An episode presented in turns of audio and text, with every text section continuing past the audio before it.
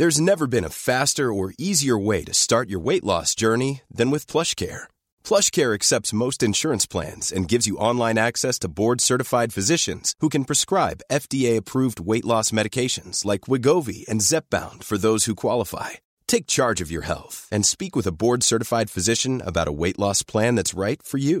Get started today at plushcare.com slash weight loss. That's plushcare.com slash weight loss. plushcare.com slash weight loss.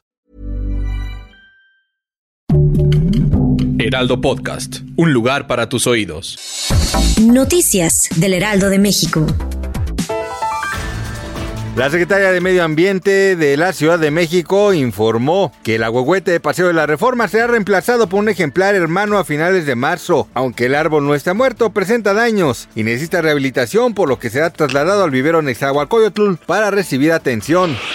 Elementos de la Guardia Nacional y la Secretaría de la Defensa localizaron los supuestos responsables del secuestro y asesinato de ciudadanos estadounidenses en Matamoros. Los sujetos estaban amarrados junto a una cartulina aparentemente del grupo Escorpión del Cártel del Golfo, en la que se disculparon por los hechos ocurridos.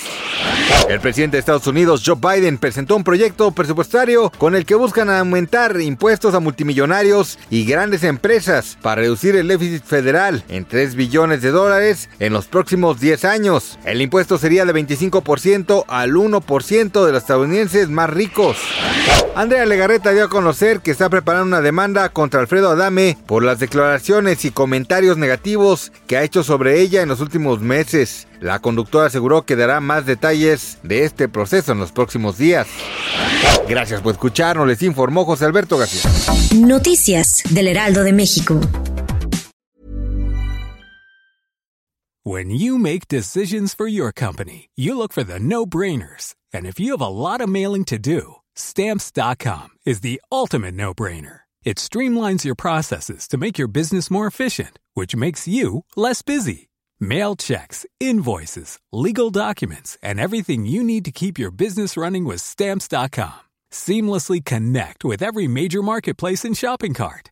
Schedule package pickups and see your cheapest and fastest shipping options from different carriers with rates up to 89% off USPS and UPS rates. And with the stamps.com mobile app, you can take care of mailing and shipping wherever you are. Make the same no-brainer decision as over 1 million other businesses with stamps.com. Sign up with code program for a 4-week trial plus free postage and a free digital scale. No long-term commitments or contracts. That's stamps.com. Code program.